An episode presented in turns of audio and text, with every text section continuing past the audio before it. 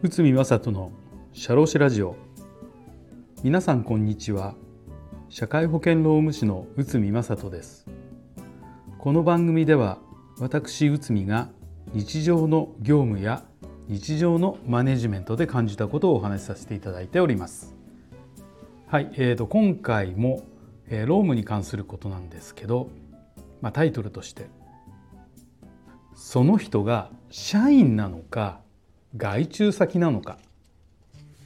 え、こちらについてお話しさせていただきたいと思います。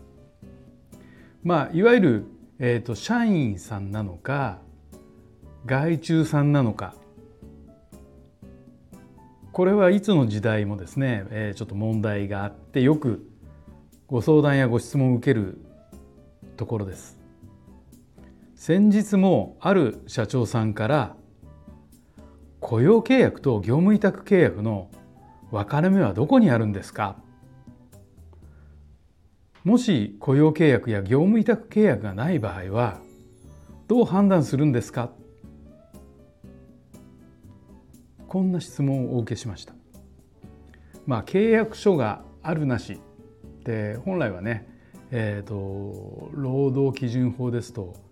雇用契約書というのは必須となってるんですけど、まあ、実際にですねアルバイトなのかいわゆる外注さんなのかとかって言って、えー、現場ではですね、まあ、契約書がない場合も、まあ、時々散見されますんで、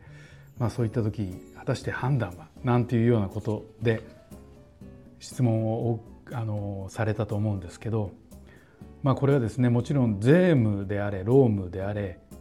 契約書の形式ではなくて実態で総合的に判断をします。だから完全に明確な線引きは実は微妙なんですよね。ただしガイドライン的な基準はありますと。社員の場合は労働基準法の適用があります外注先だと労働基準法の適用はもちろんありませんじゃあちょっとこの労働基準法に注目して見ていくと労働基準法は社員を保護する法律ですから実態は社員なのにその適用が受けられないとなるとまあこれ問題ですよね。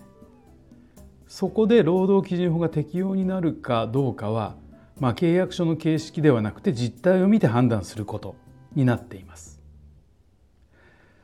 実際に会社が外注先と認識していても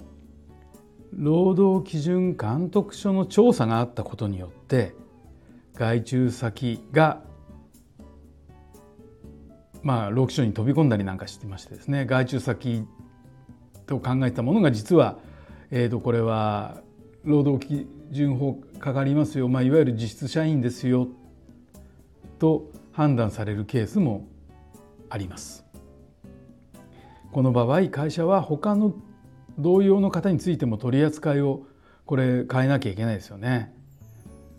え、これは労務に限らず税務調整でも外注先から社員と、まあ、いわゆる外注先が否認された場合も同じです。具体的には、えー、これ何とかのようなっていうような基準になっており税もローンも同じです。まあ、業務遂行にあたって指揮命令があるかどうか。まあこれがあのこの指揮命令に対して拒否できない場合は雇用契約。拒否できれば業務委託契約。勤務場所及び勤務時間の拘束があるかないか。拘束がある場合は雇用契約。拘束がない場合は業務委託契約。労働者を他のものに代行できるかどうか。代行できない場合は雇用契約。代行できる場合は業務委託契約。で、えーと、報酬の基準ですね。報酬の基準は時間なのか果たして結果なのかということなんですけど時間だったら雇用契約。結果だったら業務委託契約。勤務した時に給与が控訴控除,、えーと、控除されてるかどうか。控除される場合だったら雇用契約。控除されない場合だったら業務委託契約。まあ同じような形で残業手当がつくかどうか。つく場合は雇用契約。つかない場合は業務委託契約。報酬の額が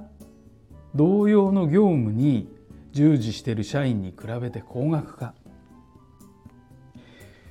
同じような額だったら雇用契約高額だったら業務委託契約。報酬は労働に対する対価か納品に対する対価か。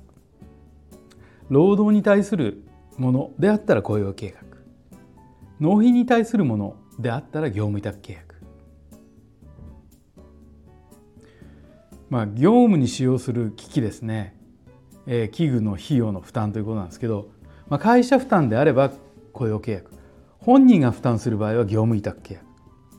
まあこういったようなあのところで判断をしているというのがまあいわゆるガイドラインとして載ってます。ですので、えー、と今お話しさせていただいたことを踏まえて業務の種類内容などをよく検討して判断することが重要となってくるのです。ということで、えー、と今回はその人が社員なのか外注先なのかこれについて解説いたしました。本日もお聴きいただきありがとうございました。